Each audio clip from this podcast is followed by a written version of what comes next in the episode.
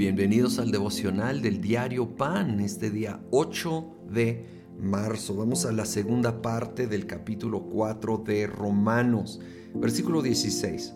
Por eso la promesa viene por la fe, a fin de que por la gracia quede garantizada para toda la descendencia de Abraham esta promesa no es solo para los que son de la ley, sino para los que son también de la fe de Abraham, quien es el Padre que tenemos en común.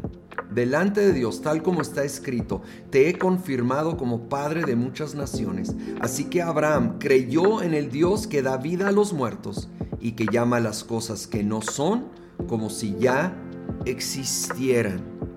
Abraham, anciano, su esposa Sara estéril, sin embargo, Dios llama las cosas que no son como si fuesen. Y Él habló y así sucedió. Y, conocemos la historia. Abraham y Sara tuvieron a Isaac en su vejez. Y Abraham le creyó a Dios.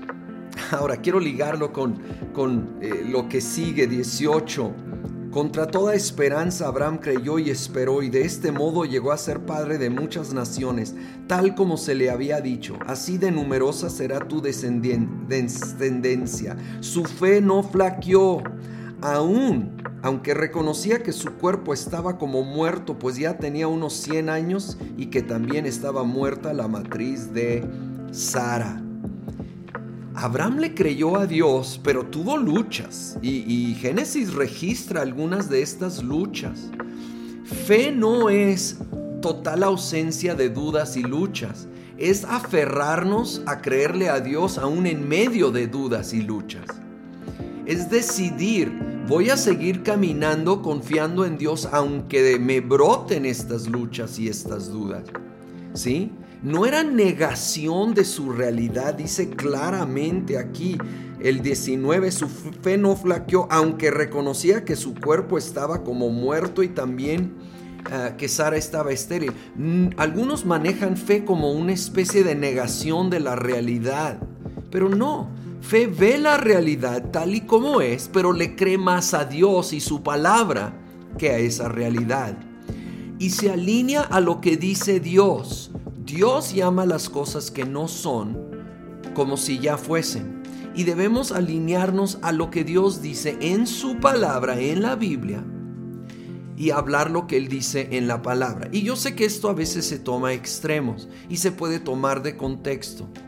Y, debemos de ser sabios en ello y entender la palabra en su contexto y siempre honrar la soberanía de Dios pero también debemos ejercer la fe y creerle a Él.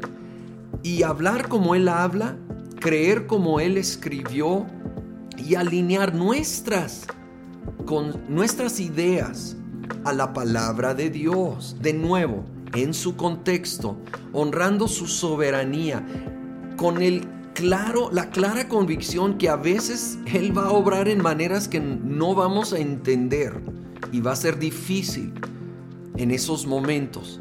Sin embargo, el otro extremo es, pues básicamente, solo dejar que todo lleve su curso y es ignorar el llamado a ejercer la fe y orar y creer en la palabra de Dios, en el Dios que llama las cosas que no son como si fuesen.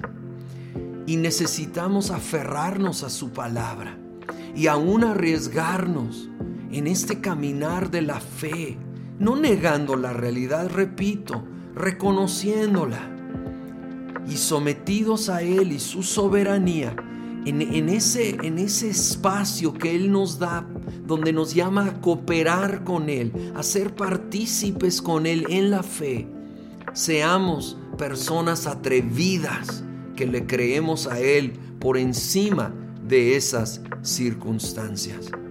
Señor, en el nombre de Cristo Jesús alineamos nuestro, nuestra mentalidad, nuestros pensamientos a tu palabra. Señor, rendimos nuestros sentimientos a tu verdad, porque tu verdad es más real que nuestros sentimientos, que nuestras opiniones, que aún nuestras experiencias.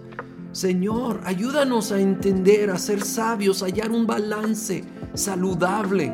Señor, de honrar tu soberanía, pero también es estirarnos en la fe, porque te creemos a ti, que eres real, que eres poderoso, que eres bueno, en el nombre de Cristo Jesús.